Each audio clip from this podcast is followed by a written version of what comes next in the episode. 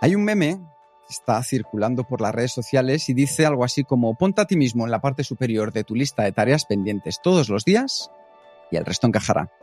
Y ese va a ser el tema principal del programa de esta semana, donde vas a aprender cómo cuidar tu interior, tu exterior, para ponerte en valor. Así que preparaos, poneos cómodos porque estáis en vuestra casa y vais a disfrutarlo de la mano de toda una referente, Cristina Mitre. Y Cristina ha basado su carrera en tres elementos en apariencia dispares que ha sido capaz de integrarlos en armonía, que son la belleza, el periodismo y el running o salir a correr. Antes de todo esto, Cristina ha sido editora de belleza en la revista InStyle, directora de belleza de Elle España y directora de la revista Women's Health para España y Portugal. En el año 2012 comenzó su particular carrera con The Beauty Mail y más tarde lanzó el podcast de Cristina Mitre, ambos proyectos de mucho éxito. Y además de impartir charlas, conferencias sobre motivación, estilo de vida saludable y empoderamiento femenino a través del deporte. Y ha publicado dos magníficos libros. Correr es vivir a tope de power y Mujeres que corren. Y Mujeres que corren también da nombre al primer movimiento social que lidera el running femenino para la promoción del ejercicio entre las mujeres, al tiempo que recauda fondos para la investigación de la leucemia infantil a través del proyecto Corre de uno entre 100.000. Bienvenidos, bienvenidas a un nuevo episodio de Kenso, el podcast donde descubrirás cómo vivir la efectividad para ser más feliz.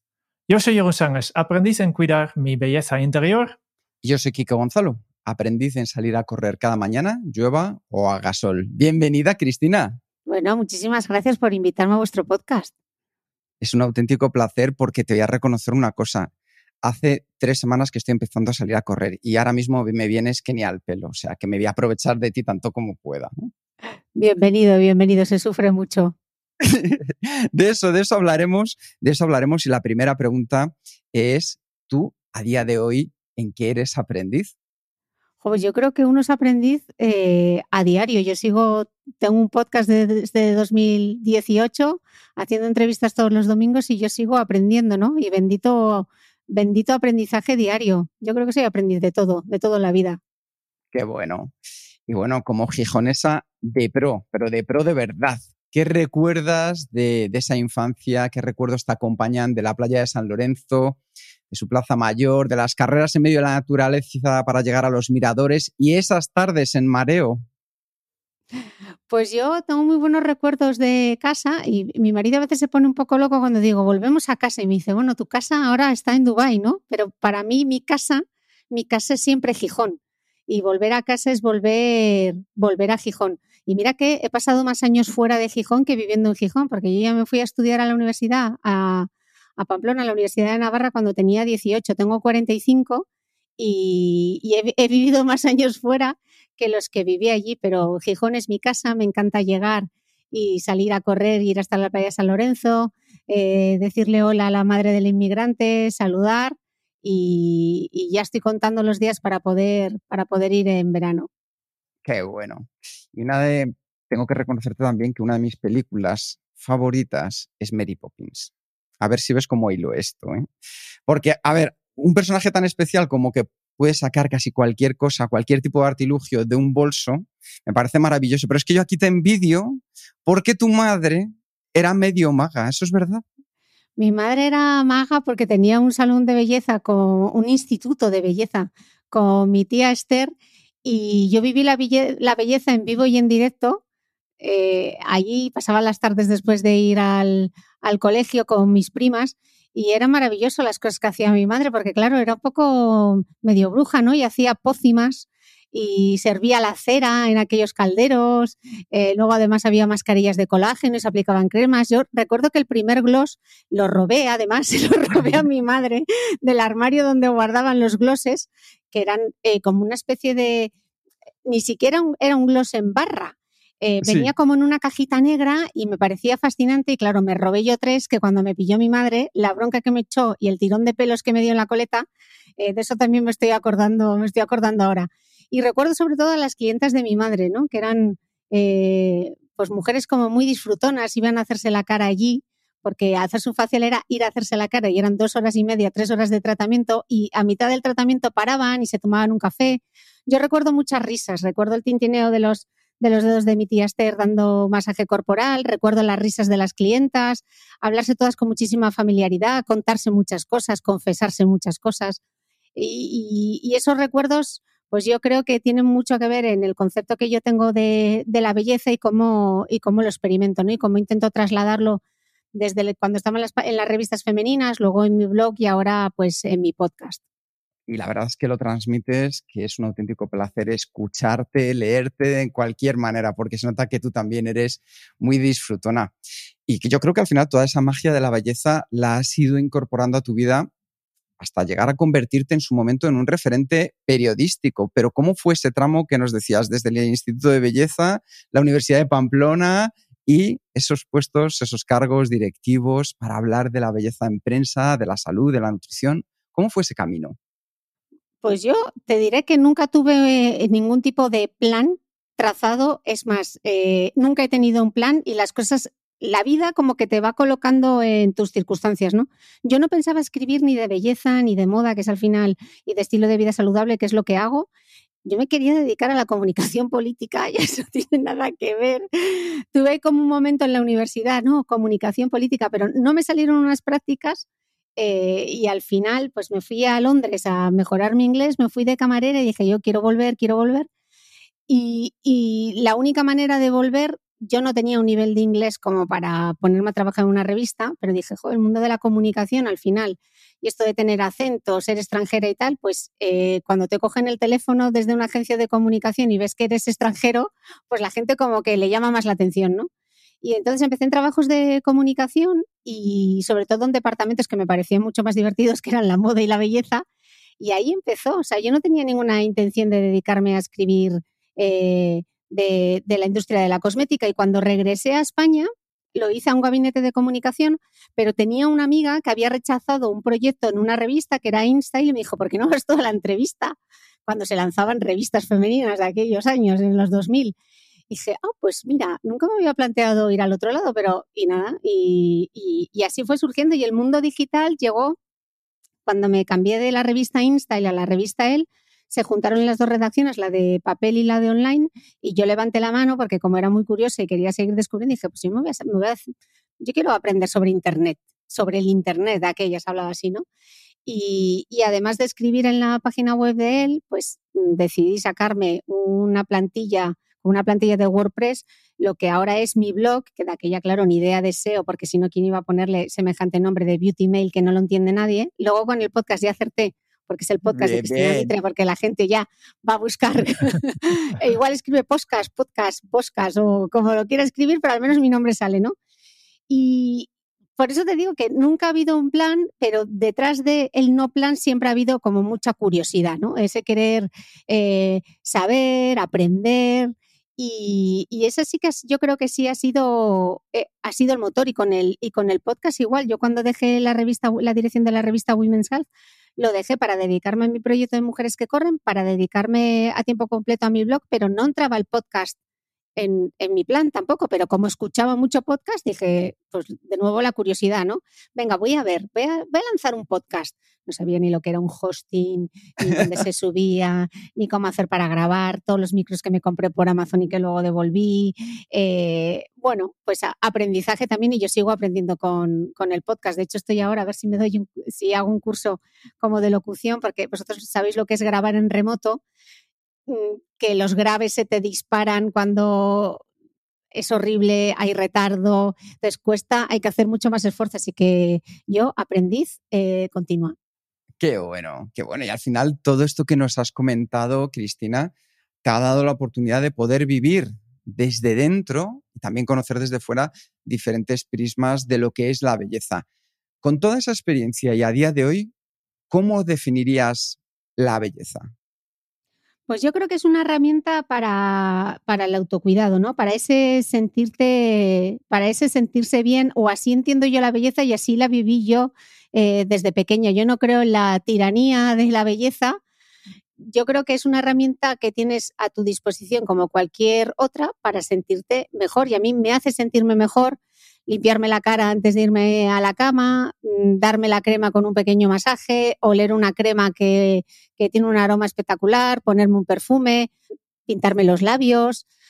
así la entiendo yo, ¿no? Y, al final también la belleza tiene muchísimo de, cuidado y muchísimo de salud, ¿no? La piel al final es el órgano del cuerpo más grande y hay que cuidarlo y hay que tratarlo, ¿no? El cáncer de piel está ahí, el melanoma está ahí, eh, las manchas de la piel están ahí, muchas veces se descubren, se descubren lesiones cancerígenas a través de, pues igual vas a hacerte un IPL, que, que es una luz pulsada para tratar las manchas y de repente te ven que tienes eh, un cáncer de piel, ¿no? Bueno, pues yo creo que al final son herramientas que tenemos para sentirnos mejor y que te ayuden pues, pues a mimarte, ¿no? ¿Cuánta gente hay que ya ni se mira en el espejo, que ni se cuida?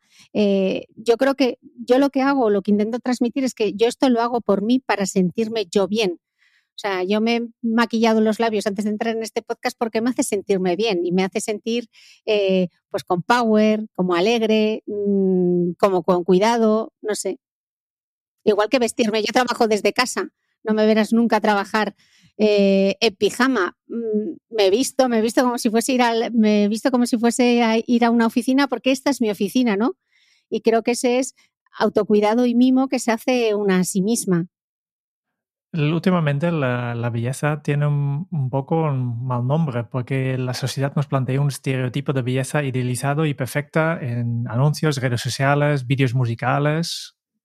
¿Qué piensas, opinas de todo esto y con quién sería mejor compararnos?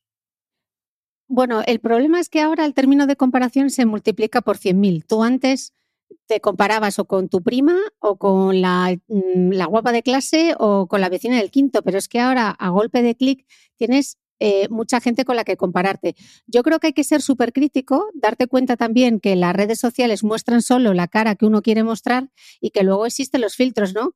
Yo sé que las revistas femeninas han siempre sido muy criticadas por el uso de Photoshop. Vamos, ojalá solo hubiese Photoshop en redes sociales, ¿no? Ahora con toda la cantidad de filtros que hay eh, que pueden transformar la, percepción de cada uno. Entonces yo creo que hay que hacer un poco eh, de autocrítica también cada uno de nosotros y tú cualquier cosa que veas que es como un punto gatillo que en ti desata como una emoción negativa, no sigas a esa persona.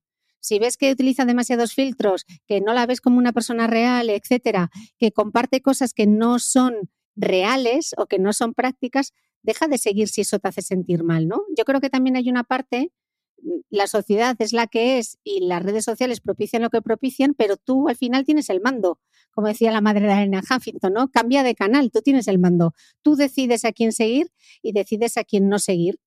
Y mm, a mí me molesta un poco a veces, ¿no? Cuando eh, se trata la belleza de forma frívola, como si el pintarte los labios te hiciese mononeuronal, ¿no? O sea, sí, yo me pinto los labios, pero también me, importa lo que está pasando eh, en Ucrania, ¿no? Eso no, una cosa no, no quita no quita la otra. Y desde luego pienso que, esos gestos haya muchísima gente que le hace sentir bien. ¿Por qué se tiene que sentir? ¿Por qué nos tenemos que justificar por el hecho de cuidarnos, eh, por aplicarte una crema, alisarte el pelo o, ponerte perfume, ¿no? O sea, pues quien lo quiera hacer, fenomenal, y quien prefiera no hacerlo, pues mm, también está en, en su derecho, ¿no? Claro, claro, claro. Y desde tu experiencia, ¿es mejor sentirnos bien o vernos bien? Yo creo que es súper importante sentirte bien, porque si te sientes bien, seguro que te vas a ver bien, pero como tu autoestima esté por los suelos, no te vas a ver nunca bien. O sea que yo creo que empieza por dentro y sale por fuera. Por tanto, primero, primero sentirnos bien con nosotros mismos. Yo creo que sí. Pero que la cosmética puede ser de, puede ser de ayuda. Mira la aromaterapia, ¿no? ¿Cuántas cosas entran? Lo que pasa es que son sentidos que quizá tenemos mucho menos eh, desarrollados, que al final tú estás más pendiente de la vista, pero el tacto es súper importante, el olfato es súper importante. Creo que eso son, son sentidos que, que, puedes desarrollar mucho a través de la cosmética. Yo se lo digo mucho a la gente, ¿no? Cuando se pone a maquillarse o a desmaquillarse, incluso a peinarse, que hay quien se declara la guerra, ¿no? Que se aplica la crema como frotando, se cepilla el pelo como si estuviese sacudiendo una alfombra hazlo con mimo y hazlo con cariño, aplícate la crema como si fuese un pequeño masaje. Estamos como todo el rato del eh, mindfulness, como encontrar el momento para ponerte a meditar. Mm, vive el presente con cosas tan sencillas como estar en la ducha y estar enjabonándote presente. ¿Cuánta gente se acuerda si se ha puesto el acondicionador o no en el pelo? Pues como vamos tan en automático, pues aprovechar esos pequeños gestos pues para sentirte bien y para estar en y para estar en el aquí y en el ahora, ¿no? Yo, creo que esto también va un poco vinculado con la prisa que tenemos todos porque tenemos muchísimas cosas por hacer y, pensamos también que no tenemos tiempo para eh, cuidarnos, ¿no? Como dices, no tengo tiempo para meditación, pero sí que podemos hacer eh, una lucha con, atención plena, ¿no? Pero tampoco hacemos la lucha con atención plena porque mientras estamos en lucha ya estamos pensando en, el trabajo, en, en, lo, que, lo que viene después ya, ¿no? ¿Cómo podemos buscar, encontrar esta tranquilidad?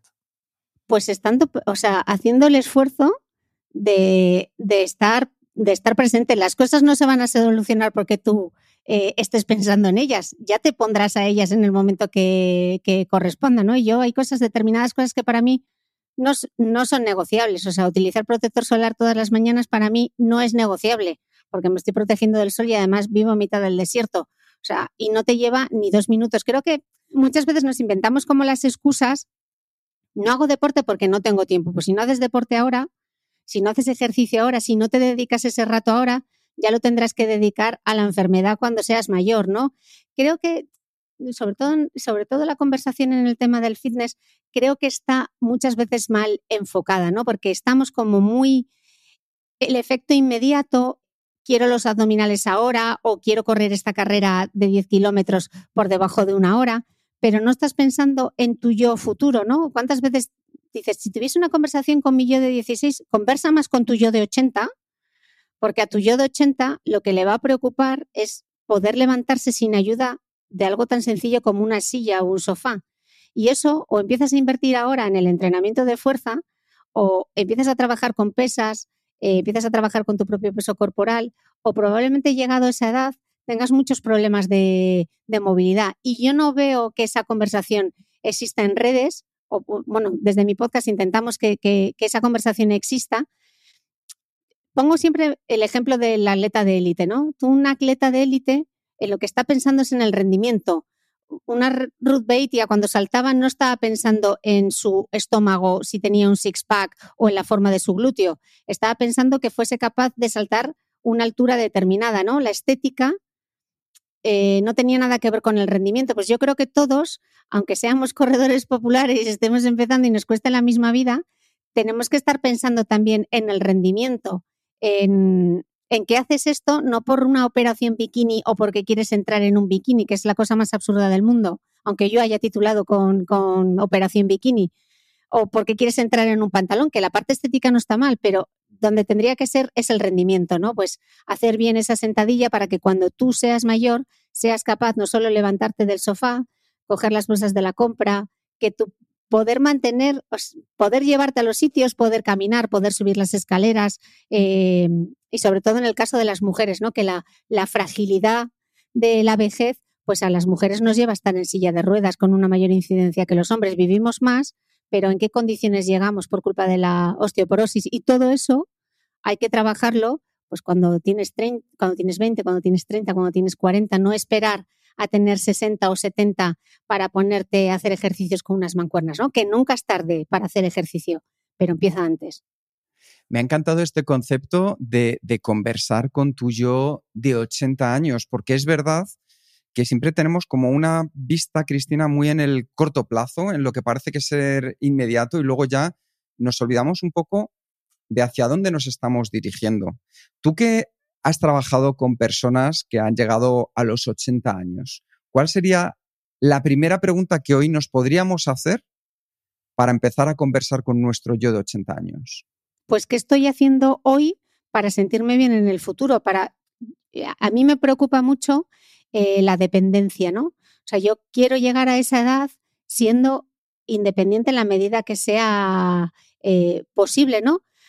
Claro, es que la esperanza de vida eh, ha aumentado muchísimo. Vamos a vivir más de 80 años. Mm, yo quiero darle vida a esos años. Yo no quiero llegar a cumplir 80 y, verme limitado. Entonces sé que hay determinadas cosas que puedo hacer ahora pensando en mi, en mi yo futuro. Lo que pasa es que nos han vendido tanto el, el tema cortoplacista, el efecto flash, el aquí y ahora, que eh, no estamos pensando en el futuro. Y, para trabajar en el futuro, como decía Natalia de Santiago en mi podcast, esa es la inversión compuesta, ¿no? O sea, hay que empezar a invertir ahora. Quizá no veas los resultados ahora mismo, pero tu yo de 80 te lo van a agradecer. Tu yo de 80 te va a agradecer que controles tu estrés y tu ansiedad, que, que, prestes atención al sueño. Tu yo de 80 te va a agradecer eh, pues que dediques un ratito al entrenamiento de fuerza, que salgas a caminar. Tú ahora te vas a sentir mejor, pero desde luego vas a llegar a la vejez muchísimo menos medicado probablemente, con una movilidad eh, que no esté comprometida y, es que veo a la gente que está yo me fijo mucho en las personas mayores, quizá porque aquí donde vivo en Dubái no, no ves mucha gente anciana, hay mucha población joven, pero no ves muchos ancianos. Y cuando voy a Gijón, que la población está muchísimo más envejecida, eh, me fijo en ellos y me fijo en la movilidad y me llama mucho la atención la gente mayor haciendo, eh, haciendo deporte. Ya a esa edad que ya no tienes eh, ya no tienes el trabajo, ya no tienes el agobio de tengo que llegar a la reunión de no sé qué, que puedes disfrutar de tu tiempo libre, pues poder disfrutarlo con calidad, ¿no? Pero es que no miramos a las personas mayores. Mira lo que pasó con la pandemia, ¿no? ¿Cuánta gente dijo en la pandemia, bueno, eh, son solo, mm, son personas mayores? No, no, e, es mucho y como bien indicabas tú, conforme está avanzando la sociedad a este ritmo, llegaremos a 80, llegaremos a los 90 y no es que lleguemos, sino como muy bien has dicho, Cristina, es cómo vamos a llegar y disfrutar también de esa etapa de la vida. Bueno, disfrutar y que luego eh, el sistema sanitario español, tal cual está montado, yo no creo que sea capaz. O sea, si la población, yo no sé cómo no se hacen más campañas eh, de salud pública teniendo en cuenta lo envejecida que va a estar la población española. Toda esa gente polimedicada, el tipo de intervenciones que va a necesitar, es que no hay sistema sanitario que sea capaz de cubrirlo. Entonces, se debería hacer muchísima más inversión, pues, eh, en promover. La Yo no he visto ninguna campaña, sí he visto campañas de dieta, del azúcar, etcétera, pero no he visto ni una sola campaña que promueva la actividad física, ni una. Tengo 45 años, yo no he visto ninguna campaña eh, más allá, ¿no? Es que no, yo no la he visto por parte de, los poderes públicos, ¿no? Todos son iniciativas eh, o privadas o de, o de gente conocida, súper concienciada como Pau Gasol, que insiste en lo importante que es la actividad física, ¿no? Tanto de los niños, mirad el, porcentaje de niños obesos españoles, ¿no? Eh, un niño obeso va a ser un adulto obeso con todo lo que eso conlleva, ¿no? Eh, diabetes, etcétera. Yo me gustaría ver más inversión en actividad física, en concienciar a la gente lo importante que es que, nos, que nos movamos. Y y sobre todo que nos movamos en el día a día, porque a veces la gente piensa, bueno, ya voy dos veces por semana eh, a clases de GAP, es que con eso no es suficiente, porque eh, aunque tú vayas dos días a clase o que vayas al gimnasio, si en el resto del día no te estás moviendo, si no llegas a esos mínimos que dice la Organización Mundial de la Salud, esos por lo menos 8.000 o 10.000 pasos, que es difícil, ¿eh? eh es. es difícil llegar a los pasos. Tú ponte el reloj, te pones a marcar y dices tú, joder, no he llegado, no he cerrado los círculos hoy. Mucho más difícil de lo que la gente piensa. Hay que decir que es verdad que la tecnología con los círculos, por ejemplo, de los Apple Watch, pues nos está motivando y nos está ayudando porque nos da eh, más cercanía de poder hacerlo. Y como bien decías tú, los hábitos, tanto positivos como negativos, muchos de ellos los adquirimos en la infancia. Estamos muy contentos porque volvemos a tener un patrocinador. Este episodio del podcast es patrocinado por Surfshark VPN. ¿Y qué es exactamente un VPN? Muy buena pregunta. Un VPN es una manera de descifrar tu conexión a Internet para navegar de forma más segura sin preocuparte por los rastreadores y piratas informáticos. Además, un VPN permite colocar virtualmente tu teléfono, ordenador portátil, tableta o televisión en cualquier lugar del mundo. Yo utilizo, por ejemplo, un VPN cuando voy de viaje. Ahora que poco a poco estamos entrando en esta nueva normalidad después de la pandemia, también volvemos a facilitar nuestros talleres presenciales de efectividad personal. Y ya te puedes imaginar todo lo que significa esto. Trenes, aviones, taxis, hoteles. Cuando conectó mi portátil al Wi-Fi en un hotel en Bilbao, noté que en este momento hubo más de 20 ordenadores de huéspedes conectados. Y todos ellos también podían ver mi portátil y toda mi comunicación a Internet. Yo sé que tú no eres un hacker, pero también ya sabes que a verlos, haylos. Normalmente en tu casa, cuando te conectes a tu Wi-Fi, el riesgo no es muy grande. Pero si estás de viaje, te conectas a un Wi-Fi compartida. Y quién sabe si alguno de estos otros usuarios sabe más de lo que tú crees. Con Surfshark VPN tienes total tranquilidad. Aunque te conectes a un Wi-Fi compartida, tus datos están cifrados. Y tú te quitas una preocupación de encima. Una otra ocasión en que Surfshark VPN me ayuda es cuando quiero consultar las noticias en los Países Bajos. Habitualmente consulto la web de un diario que además comparte pequeños fragmentos de vídeo de las noticias. Pero cuando quiero reproducir estos vídeos recibo un aviso diciéndome que este contenido solo está disponible en Holanda. Y lo mismo te puede pasar a ti si estás en el extranjero y quieres ver una película de Netflix o ver el partido de fútbol de tu equipo favorito a través de la plataforma de televisión que pagas religiosamente todos los meses. Pues no, resulta que hay restricciones geográficas y no te puedes conectar desde ahí. Como ya he dicho, Surfshark permite colocar virtualmente tu teléfono, ordenador, portátil, tableta o televisión en más de 65 países del mundo. Simplemente conecto al servidor de Surfshark en los Países Bajos y ya puedo ver las noticias. Y si ahora estás pensando, esto suena muy bien, esto de una VPN, pero es que yo de ordenadores sé lo justo. Pues no hay de qué preocuparse. Surfshark VPN es fácil y rápido de instalar y de utilizar. Vamos, que se hace con dos clics. Y a partir de ahí podrás disfrutar de todas las posibilidades y toda la seguridad que te proporciona acceder a Internet a través de una red privada. Especial para los oyentes del podcast de Kenzo, hemos conseguido una super oferta. Si instalas Surfshark VPN desde la página surfshark.deals barra Kenso, obtendrás un 83% de descuento y tres meses adicionales gratis. Y también hemos dejado el enlace en las notas del programa. Además, Surfshark ofrece una garantía de devolución de dinero de 30 días, por lo que prácticamente no hay riesgo de probarlo por tú mismo. Muchas gracias Surfshark VPN por hacer nuestras conexiones a Internet más seguras y por patrocinar este episodio de nuestro podcast. Para ti hay un día clave que es un 4 de septiembre de 2009. Pero yo te voy a preguntar antes otra cosa. ¿Cómo fue tu vida deportiva hasta ese 4 de septiembre de 2009? Pues mira, yo siempre hice cosas, o sea, financié, y lo he dicho más veces, que financié la mayoría de los gimnasios de Madrid porque yo empezaba como con mucho entusiasmo eh, yo hice aeróbic en mi adolescencia, jugué al baloncesto, eh, me gustaba la clase de gimnasia y tal, menos cuando había que saltar al potro que me parecía horroroso, pero nunca hice nada eh, con consistencia. Y luego, pues eso, hubo años, hubo muchas etapas de mi vida que no hice absolutamente nada de ejercicio y muchas veces que me apuntaba con mucha motivación al gimnasio, mm, iba el primer mes en septiembre y luego ya no volvía o hacía como un par de clases y ya en, septiembre, ese 4 de septiembre de 2009 fue el día que empecé a correr y así arranca mi libro Mujeres que corren.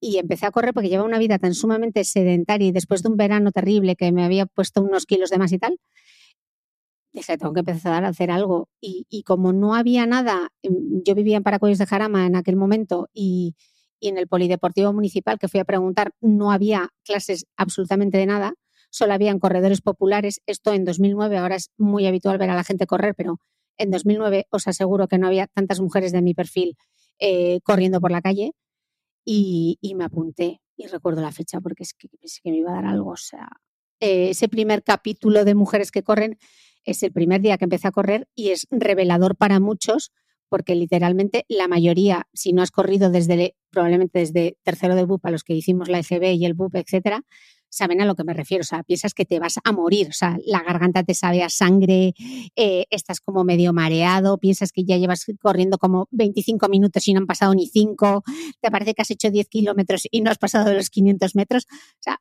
y no vale, o sea, la diferencia de correr es que te dices, no, pues que yo juego al pádel, mm, bueno, juego al baloncesto, pero es que correr, la respuesta que requiere, tanto cardiovascular como de mover tu propio peso, o sea, no hay nada que se le compare. O sea, da igual que juegues al tenis. O sea, el primer día que te pones a correr es la muerte. Totalmente. es que no, puedo estar más de acuerdo contigo. Yo toda mi vida he jugado al fútbol y cada vez que me toca ponerme a correr por mi cuenta, ahora por suerte salgo con dos perras y con un amigo, lo cual favorece mucho. Y de esto te quería preguntar. Te quería preguntar cuál fue tu motivación que, aunque pensabas que te iba a dar algo ese 4 de septiembre, conseguiste decir, oye, he terminado lo que hoy me he propuesto y ahora te lo traigo al presente. ¿Cuál es tu motivación para salir hoy?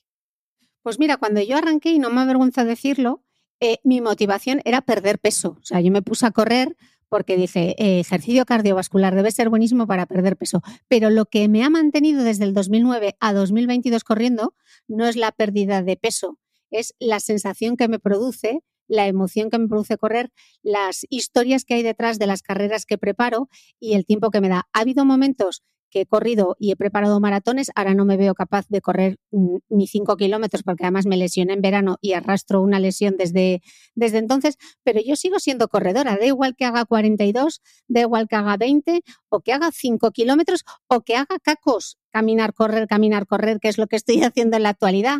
Eh, me, acompañará, me acompañará siempre. Y es un ejercicio que, que se sufre tanto, que cuesta tanto, que probablemente por eso te engancha, porque si fuese fácil, pues no le encontrarías, no le encontrarías la gracia. Y que luego es que lo puedes hacer en cualquier ciudad. Yo he hecho muchísimo turismo eh, corriendo, luego era un plan eh, maravilloso para, para, para darnos un break con las amigas, nos apuntábamos a una carrera, íbamos juntas, disfrutábamos del fin de semana o cuando las carreras eran en Madrid. Ahora aquí en Dubái lo tengo un poco más difícil por, por la climatología.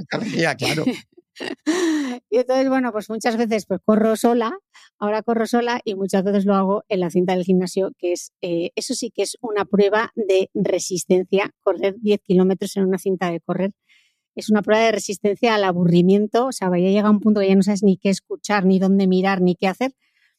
Pero cuando te bajas de la cinta y dices, bueno, pues eh, lo he hecho, qué bien me siento, ¿no? Me he regalado este rato y yo creo que esa es la magia de correr, de hacer posible eso, lo he dicho muchas veces, ¿no? Hacer posible lo que creías imposible. Y yo siempre pensé que yo no iba a ser capaz de correr. Y claro que soy capaz de correr. Todo, todo el mundo puede correr. Yo creo que correr es un deporte no tanto físico, pero más que nada mental. Porque, mm. porque hay aquí una barrera. Yo, yo veo Aquí hay Cristina uno que no ha salido a correr, ¿eh? No, no, no. Lo piensa, pero no ha salido a correr. Yo lo, ve, yo lo veo correr y, y cuando, cuando, cuando, escucho explicar como estas sensaciones que tienes, yo, pero para mí correr es algo como aprender a tocar la guitarra, que es algo que me gustaría haber hecho. No, lo, lo bueno de correr es al terminar. Totalmente, eso tienes toda la razón. Lo de la gente que dice, no, yo voy corriendo y las endorfinas, mira, no. O sea, es terrible, pero cuando terminas es cuando te sientes bien y ahí sí que están las endorfinas. Y luego lo de la motivación.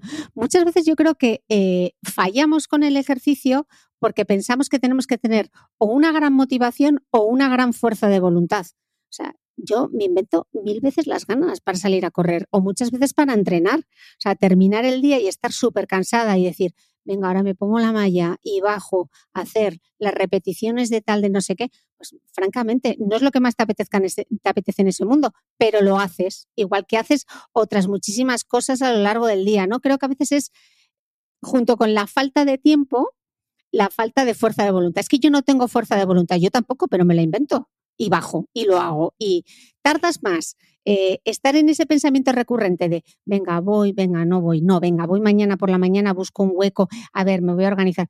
Tardas más en hacer eso que en ponerte la malla y comenzar. Y yo muchas veces lo que recurro es al autoengaño. Digo, bueno, voy a ir cinco minutos. Si a los cinco minutos me encuentro mal, lo dejo. Y luego ya, como estoy corriendo, digo, venga, que ya que me he bajado, me he puesto la malla, llevo cinco minutos, pues venga, eh, si me voy a tener que lavar el pelo igual, otros diez. Y así voy como, venga, entonces cuando llega hasta la farola, porque como me es el recorrido, hasta que llega a la farola y tal, y ya que estoy ahí, digo, venga, cinco más porque así luego giro a la derecha y ya llego a casa. Entonces, bueno, pues eh, esos pequeños trucos. Entonces, la gente, creo que es súper importante con el ejercicio, la gestión de las expectativas, que como en toda la vida fundamental. O sea, no pienses, voy a empezar a correr, voy a salir a correr media hora, 45 minutos. O sea, camina y corre con eso, vamos, dos minutos caminando, uno corriendo, dos minutos caminando, uno corriendo, porque te va a costar. Entonces es mejor que el objetivo sea asequible, que lo puedas cumplir, a ponerte un objetivo que está fuera de tu alcance y que lo único que debe hacer es eh, frustrarte. Gestión de expectativas. Y luego, creo que también es súper importante que lo agendes. O sea, yo hay muchas veces que me dicen, ¿puedes grabar el día no sé qué? ¿O puedes tener la reunión de no sé qué? Y me podría inventar cualquier milonga de, no, es que tengo, yo, pero siempre digo, no, es que a esa hora yo entreno.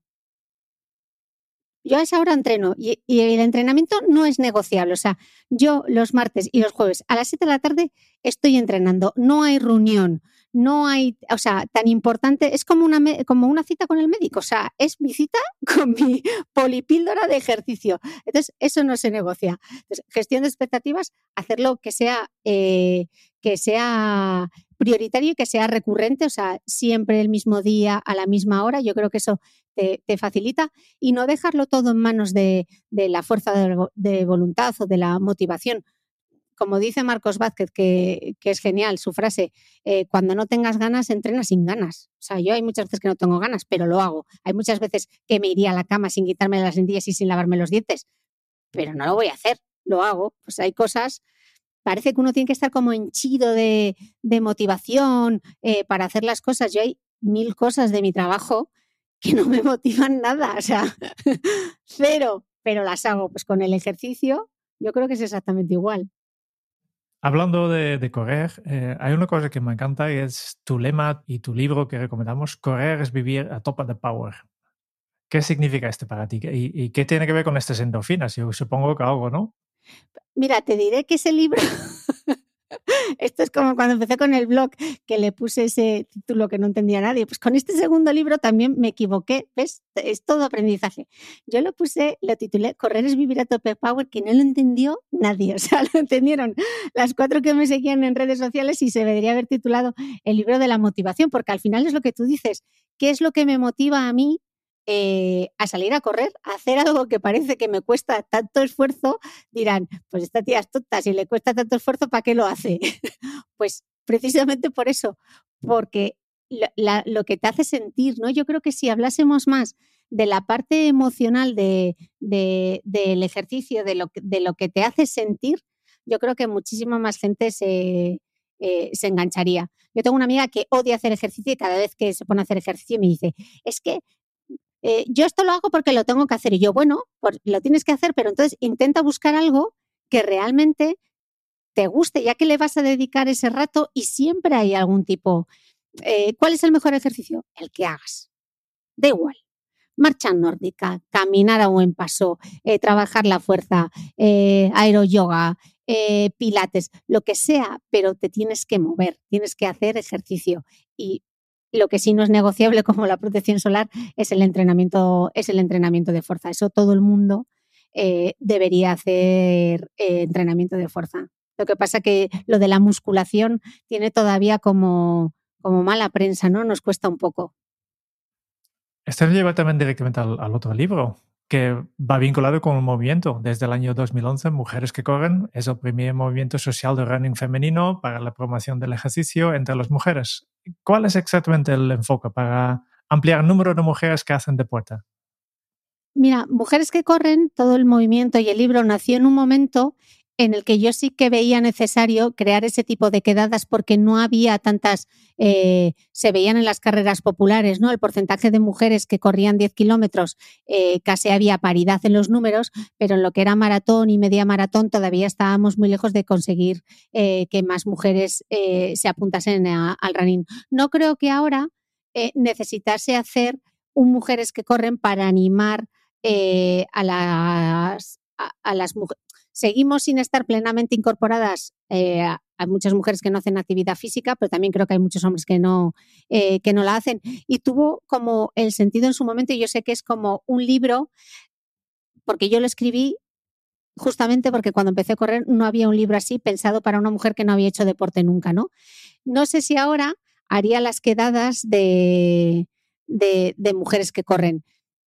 Sigue estando súper vigente y tan vigente está que eh, Mujeres que corren ahora eh, tuvo una primera beca de investigación sobre los beneficios de, la actividad física en un proceso oncológico infantil, porque desde el comienzo Mujeres que Corren recaudaba fondos para la Fundación Unión 10000 y justamente ahora hemos entregado eh, a través de crowdfunding eh, 58.000 euros que van a seguir financiando ese proyecto porque sigue en curso y una unidad, eh, la primera unidad de ejercicio físico oncológico infantil en el Hospital de la Paz de Madrid, donde eh, uno en 13.000 ha puesto en marcha además una aceleradora que recogerá no solamente la, idea es poder llevar esos espacios a más hospitales de España y tener una plataforma digital además donde se registren eh, los datos de todos esos niños que entran parte de, que forman parte de ese programa de ejercicio físico y que al final pues el ejercicio se convierta en eso, en esa polipíldora, en esa parte del tratamiento que todo el mundo haga ejercicio eh, durante un proceso oncológico, no solamente los niños, sino también, también los adultos, ¿no? Porque muchas veces cuando te diagnostican, eh, las primeras preguntas, bueno, la primera pregunta es siempre si se me va a caer el pelo. Cuando te diagnostican un cáncer, te lo dirán la mayoría de los oncólogos cuando te dicen que te tienen que dar quimio. Imaginaos lo importante que es la estética, ¿no? Que lo primero que preguntes ni siquiera es, bueno, pero esto es cardiotóxico. O sea, lo primero que pregunta la gente es, se me va a caer el pelo. O sea, el impacto que tiene en la parte física y en la parte estética que no se menosprecie, ¿no? Y, mm, y, y, la siguiente duda muchas veces será respecto a la dieta, pero ¿cuánta gente se pregunta qué ejercicio puedo hacer? ¿Qué beneficios tiene la actividad física durante un proceso oncológico? Y tiene mucha, porque una de las primeras cosas que se pierden es la masa muscular, sobre todo si estás encamado, ¿no? Y sin masa muscular, la masa muscular es factor pronóstico de cómo se va a desarrollar una enfermedad. Eh, yo no hay experto que no haya pasado por mi podcast que no haya hablado del entrenamiento de fuerza. Y durante un proceso oncológico hay muchísimas investigaciones abiertas ahora, tanto en cáncer de colon como en cáncer de mama, como en, la leucemia linfoblástica aguda y en el cáncer infantil, de los beneficios que tiene, ¿no? Eh, ya no solamente desde la parte que podría ser como más mental, ¿no? Que los niños puedan salir, no se sientan tan enfermos, puedan jugar, puedan practicar deporte, sino también en que se reduce el número de días que necesitan estar eh, hospitalizados, cómo mejora su masa muscular. O sea, todos, todos esos datos están ahí. Lo que falta todavía es que existan las instalaciones y que se prescriba, que se prescriba el ejercicio, pero llegaremos, sí, llegaremos. Seguro que llegaremos gracias al esfuerzo de personas como tú que nos estáis haciendo fácil también el entender hasta dónde puede llegar el ejercicio, no solo al corto plazo, sino también en el, en el largo plazo. Y una de las preguntas que me gustaría mucho hacerte, también conociendo tu, experiencia, Cristina, es ese oxímoron, porque a mí, por ejemplo, me encanta mucho disfrutar del momento cuando salgo a correr. Es decir, eh, ver el verde, poder ejercitar un poco la vista largo, hablar con el compañero que voy o ver cómo van las perras a, a mi lado. Pero ¿cómo es para ti esa sensación de correr sin prisa? Porque es que yo me cruzo con algunos que parece que lo que están haciendo es correr porque viene un león detrás a ver si terminan ya la carrera, lo ves en las caras, o sea que no están disfrutando. ¿Cómo es esa sensación de poder disfrutar de correr sin prisa? Eh, bueno, yo te diré que ha habido momentos de mi vida que si me ves me hubieses visto pues probablemente como ese corredor con el que te has cruzado porque estaba preparando alguna prueba y entonces probablemente estaba haciendo series y lo estaba dando absolutamente todo porque para llegar a una carrera y disfrutar de la carrera tienes que sufrir mucho en la previa para luego poder llegar allí y que no tener, ¿sabes? Eh, correr disfrutándolo, o sea, que no haya un fallo muscular, que te encuentres bien y que disfrutes de esa sensación de estar en la carrera, ¿no? Y de dejarte ir. Pues para eso hay que sufrir mucho. Yo ahora corro sin prisa, o sea, yo ahora ya es dedicarme eh, ese rato, porque sí me dan igual los tiempos, porque tampoco tengo ningún, eh, ningún objetivo no hay nada que me apetezca si me quiero preparar, y aparte con las dificultades que tengo viviendo aquí, etcétera, eh, por la climatología, no hay nada que me motive lo suficiente como para, para, para plantearme el reto que supone preparar una prueba de media o de larga distancia, ¿no? Y entonces ahora sí, ahora sí que te digo que corro sin prisa por el simple hecho de salir a correr y dedicarme, y dedicarme un rato. Eso me parece de las cosas más maravillosas de poder dedicarse un rato y creo que hila muy bien sobre algo que me estoy encontrando últimamente o creo que nos estamos encontrando en la sociedad y es que prima la perfección sobre un egoísmo bien entendido. ¿Qué opinas tú al respecto, Cristina? Que hecho es mejor que perfecto. Eso es lo que... y que luego además yo creo que tiene que ser el egoísmo bien entendido, ¿no? Yo, sé que hay mucha gente que le cuesta dedicarse un rato porque parece que le está quitando el tiempo al otro, ¿no? Pero yo creo que es necesario encontrarte, encontrarte contigo, ¿no? Tener ese rato como para ti, a veces puede ser a través de, del ejercicio o puede ser eh, poder desmaquillarte con toda la tranquilidad del mundo o quedar con tus amigas o tener vida más allá del papel que seas en ese momento, ¿no? De madre, trabajar, sobre todo en el caso de las mujeres, ¿no? Y yo creo que el deporte es eso, una invitación a también a reencontrarte contigo y verte de lo que eres de lo que eres capaz. Yo creo que muchas veces en Instagram, sobre todo con las fotos del antes y el después, claro, tú ves, el, eh, ves lo físico, ¿no? Ves a alguien que no tenía abdominales y ahora tiene abdominales, pero a mí me gustaría saber cómo ha sido el viaje personal de, de esa persona, ¿no? yo lo digo muchas veces, cuando empieces a entrenar, haz un ejercicio que te sea súper difícil y grábate, para que, no físicamente, sino para que, no, no, porque haya cambios en tu físico, sino porque de repente veas que eres capaz eh, de mantener el equilibrio, que no se te vaya la rodilla hacia adentro, que no se trata de colgarte el TRX y hacer el pino puente, sino cosas básicas como eh, la hacer una sentadilla bien hecha, de cómo empiezas, a cómo progresas en tres meses, o hacer un fondo, o ser capaz de hacer un pull-up, eh, grábate, grábate y, luego te ves, ¿no? Yo creo que ese es como te puede motivar mucho más allá de, lo físico, ¿no? Más allá de que consigas un glúteo más, más potente o que se te marquen los abdominales. De algo que no eras capaz de hacer, a lo que eres capaz de hacer ahora, el movimiento que eres capaz de hacer, ¿no? Yo creo que eh, eh, eso la gente se sorprende mucho cuando empieza a hacer ejercicio, de, jo, este ejercicio es que no era capaz de hacerlo y mira ahora qué bien me sale, ¿no? Me caía, me iba hacia los lados, no era capaz de mantener el equilibrio. No sé, yo creo que eso es una, eso es una gran eh, motivación y que se debería, me encantaría ver más vídeos de esos de este ejercicio que no era capaz de hacer y mira qué bien lo hago ahora, sin tener que ser del circo del sol. Te quiero decir que luego hay como el extremo, ¿no? El que no se movía y luego se pone encima de un bosu eh, con una barra y 60 kilos, ¿no? Eso no. O sea, no circo, sino cosas que no eras capaz de hacer. No sé, yo por ejemplo los vídeos de personas mayores que de repente los ves saltando al cajón o haciendo cosas así, digo, wow. ¿Sabes? Haciendo un ejercicio de pliometría, a mí eso me llama muchísimo la atención, me gusta verlos. Eh, yo siempre diré, Cristina, que en mi cabeza fue más bonito que luego cuando me veo en las imágenes. Ah, bueno, eso es horrible. Es como cuando, te, cuando, cuando corres, que tú te ves cual gacela y luego ves un vídeo tuyo y dices, pero por Dios. si voy toda, parezco un espantapájaros, los brazos se cruzan, la pisada, metes la cadera. Ay, terrible, terrible. Pero tú sigues imaginándote. Es mejor imaginarte a ti mismo. Me, visualizo, Además, lo que dices tú, yo me veo ahí ágil, bien, levantando el cuerpo, siempre pisando la pisada bien. Y luego me veo y digo, pero por favor, este soy yo a este ritmo cochinero. Y lo disfruto, eso. Igualmente lo disfruto. Claro que sí, de eso se trata. Correr, mira, lo decía Catherine Switzer, correr es un regalo. Y tiene la razón del mundo, porque hay quien no puede hacerlo, así que nunca hay carrera mala. Completamente de acuerdo.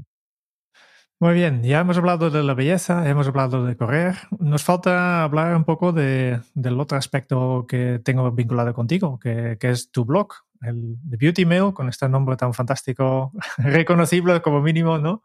Y que lanzaste en el año 2012 y por tanto este año cumples 10 años. ¡Ostras! Primero, es verdad. felicidades, felicidades por eso. Es verdad, en enero fue. Y lo que me gustaría saber es, de estos 10 años, ¿cuál es el mejor aprendizaje que de este parte del camino? Pues mira, yo creo que ha sido quitarte el miedo a la tecnología, pese a todo lo que me ha costado entrar en este podcast, no será porque no haya grabado ya con plataformas, eh, quitarte el miedo a la parte técnica, ¿no? Que siempre cuando vas a emprender un proyecto es como, ay, pero bueno, ¿cómo se hará la parte tecnológica tal? Nos da como un poco como de, de pavor es mucho más sencillo de lo que la gente de lo que la gente piensa. Y si no, pides ayuda y si no, seguro que hay un tutorial en YouTube que te lo explica de manera maravillosa. Luego otra cosa que me ha dado el blog es la eh, posibilidad de crear comunidad, de que yo creo que eso es algo que, que, hace muy diferente el trabajo como periodista, ¿no? Tú antes trabajabas en un periódico, una revista, escribías un texto, lo lanzabas y ahí se quedaba, ¿no? Y ahora tienes un continuo feedback eh, por parte de la gente que te sigue y, yo creo que eso te ayuda mucho. A mí me dicen, pero ¿cómo se te ocurren los temas? Y yo lo que no tengo es tiempo para grabar todo lo que quiero grabar. Porque temas hay entre los que se me ocurren a mí, lo que veo en redes sociales, lo que me pide la gente, ¿no? ¿Cuántos temas hay que son porque ha sido por petición popular que han dicho, por favor, graba. Tienes, me hace mucha ilusión, ¿no? Cuando me escriben, dicen, ¿tienes un podcast sobre los temas más peregrinos que os podáis imaginar?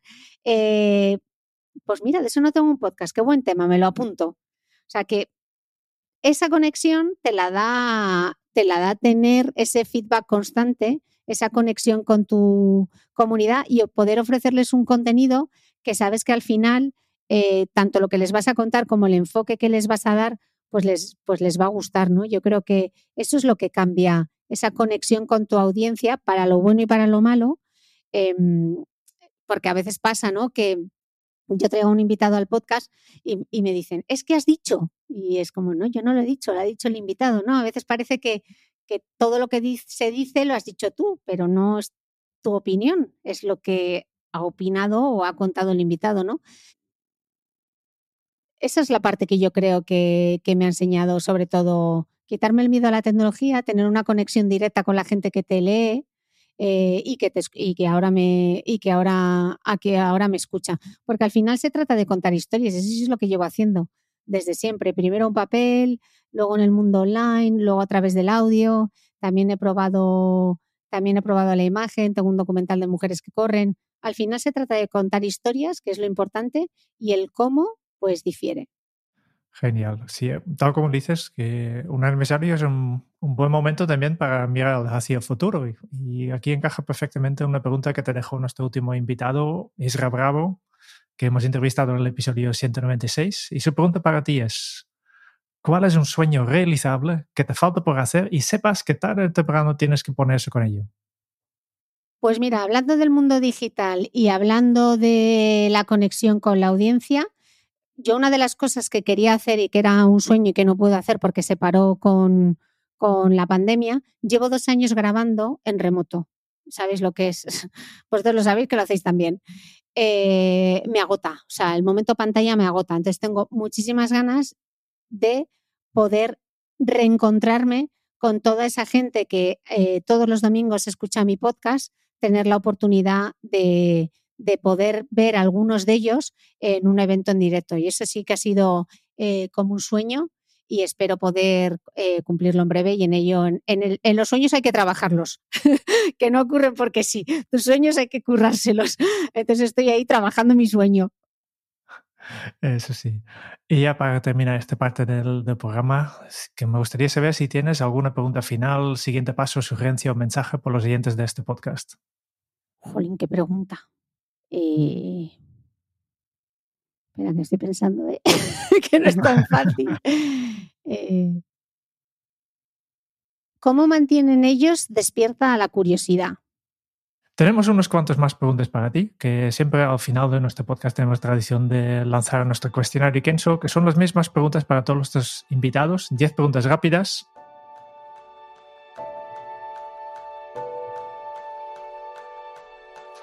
Y la primera pregunta que tengo para ti en esta sección es, si tuvieras que compartir un solo aprendizaje de todo lo que has vivido hasta ahora, ¿cuál sería? Eh, un solo aprendizaje de todo lo que he vivido hasta ahora. Eh, mantener la ilusión, pese a que a veces es, es difícil, y seguir siendo curiosa. ¿Y cómo se titularía tu biografía? Mía alguien le va a interesar la biografía de Cristina Mitre. Seguro que sí. No sé, tendría que ser a tope de power o algo así, ¿no? ¿Cuál es el libro que más has regalado? Y obviamente aquí descartamos tus propios libros. El libro que más has regalado. Eh... es que regalo muchos, ¿eh? ¿eh? Mira, me encanta La ciudad de los prodigios de Eduardo Mendoza. Yo creo que ese libro lo he regalado eh, bastante. Bueno, de hecho es el último libro que he regalado que se lo regalé a mi sobrina Covadonga.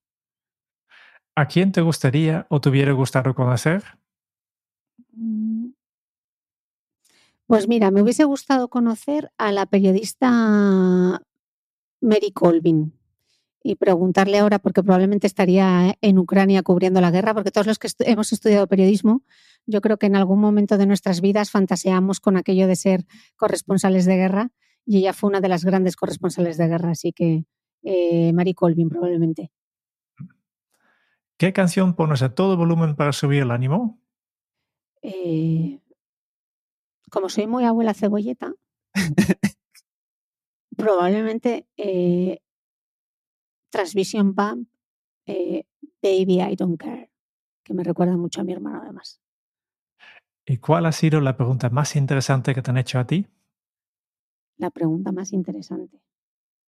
Pregúntale a Google, no sé cuál es la pregunta más interesante. Eh, pues mira, hay una pregunta que no hacemos mucho y que todos deberíamos preguntar siempre cuando, cuando estamos con alguien y es preguntar cómo estás. ¿Qué se te viene a la cabeza cuando piensas en la felicidad? Ay, para mí felicidad es estar como serena. Eso es la felicidad. Content, que dicen los ingleses. Que no sé si es serenidad, no sé cómo se traduce al español. To be content. Cuando estás como homeostasis, básicamente. ¿Qué película volverías a ver cada año? Bueno, es que hay una peli que yo veo eh, constantemente. La típica película que tienes como de fondo mientras estás haciendo otras cosas, eh, Eras una vez en América. O sea, esa es la típica peli que yo me la pongo de fondo para trabajar en otras cosas y de repente determinas escenas que me paro y la veo. Si tuvieras que dejar un, mensaje en una cápsula para tu yo del futuro, ¿qué te dirías? Pues te diría, haz fuerza. No seas vaga, haz fuerza. Me lo agradecerás. Y la última pregunta que tengo para ti, ¿qué preguntarías al próximo invitado de este podcast? Pues mira, yo he pasado mi infancia en Mareo, que era donde entrenaban eh, todas las categorías del Sporting, los juveniles, filial, eh, tanto los sábados como los domingos iba allí con mi padre que nos bregaba con el fútbol. En mi casa se ha visto fútbol. Eh, yo tengo mensajes de mi padre que me manda alineaciones de los equipos, yo ni idea de partidos. Y yo no sé lo que son fuera de juego. Así que le preguntaría al siguiente invitado si le puede explicar a alguien para que lo entienda que es un fuera de juego. Genial. ¿Y qué le ha dejado fuera de juego? ¿Qué es un fuera de juego y qué le ha dejado fuera de juego? Ah, buen matiz.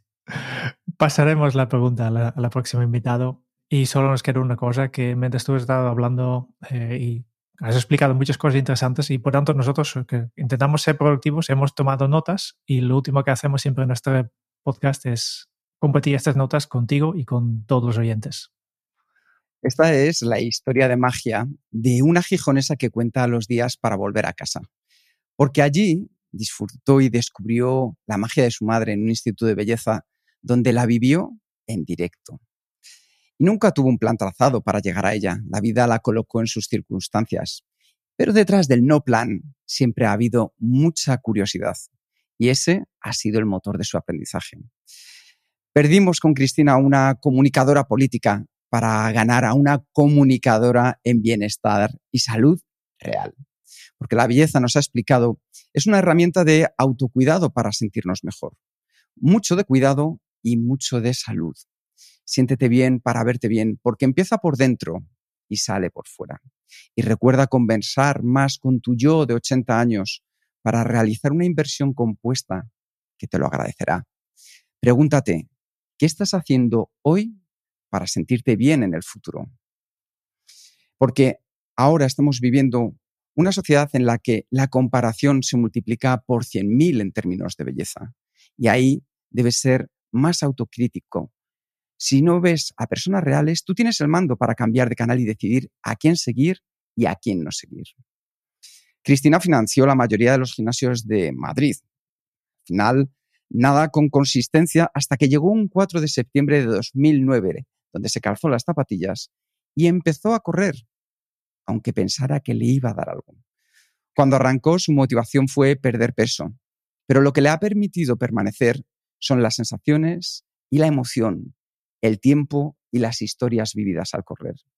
Además, si fuera fácil, no le encontrarías la gracia. Y ahí está la magia, hacer posible lo que parece imposible.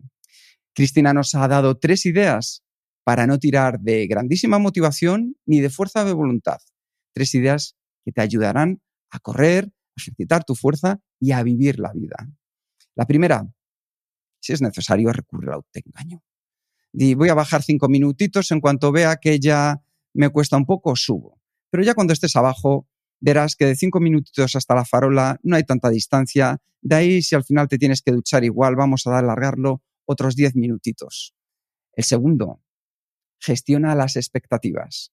No pienses, voy a salir a correr 45 minutos, no. Es mejor que tu objetivo sea asequible. Sal a andar, corre un poquito, vuelve a descansar, anda otro poquito, corre un poco más.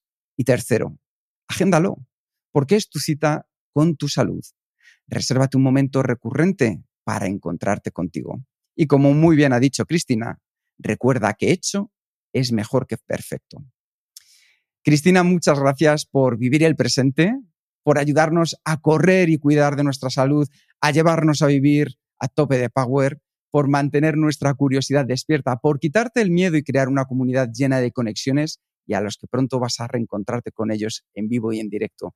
Y por ser una mujer disfrutona, como las clientas de tu madre, aquellas mujeres que sobre la camilla reían de puro placer con tintineos y risas. Ha sido un placer compartir contigo esta entrevista. Muchísimas gracias, Cristina. Muchísimas gracias a vosotros y qué final más maravilloso. O sea, casi lloro. Me ha recordado a otra escena mítica de una peli que a mí me gusta mucho, que es Memorias de África, cuando a Karen Blixen le piden un cuento eh, y, y, hila toda una historia eh, a partir de una frase, ¿no? Eh, me ha encantado, me ha encantado. Qué maravilla. Ojalá yo pudiese hacer esos finales de mi podcast, esos resúmenes, resúmenes. los hago luego en diferido, pero me ha encantado, me ha encantado. Es un auténtico placer, ha sido un placer estar contigo, aprender contigo y yo ya me llevo el reto de fuerza para aparte de correr, aparte de correr también ponernos ahí en marcha. O sea que mil gracias por todo esto que nos has dado hoy, Cristina. Muchas gracias a vosotros por contar conmigo. Gracias. Muchas gracias por escuchar el podcast de Kenso. Si te ha gustado, te agradeceríamos que te suscribas al podcast, lo compartas en tus redes sociales o dejes tu reseña de 5 estrellas para ayudarnos a llegar a más oyentes. Y si quieres conocer más sobre Kenso y cómo podemos acompañarte a ti, tu equipo o tu organización en el camino hacia la efectividad personal, puedes visitar nuestra web kenso.es. Te esperamos la semana que viene en el próximo episodio del podcast de Kenso donde Raúl, Quique y Jerún buscarán más pistas sobre cómo vivir la efectividad para ser más feliz. Y hasta entonces, ahora es un buen momento para poner en práctica un nuevo hábito Kenso. Mantén la ilusión y sigue siendo curiosa. Nos escuchamos pronto. Chao. Bye.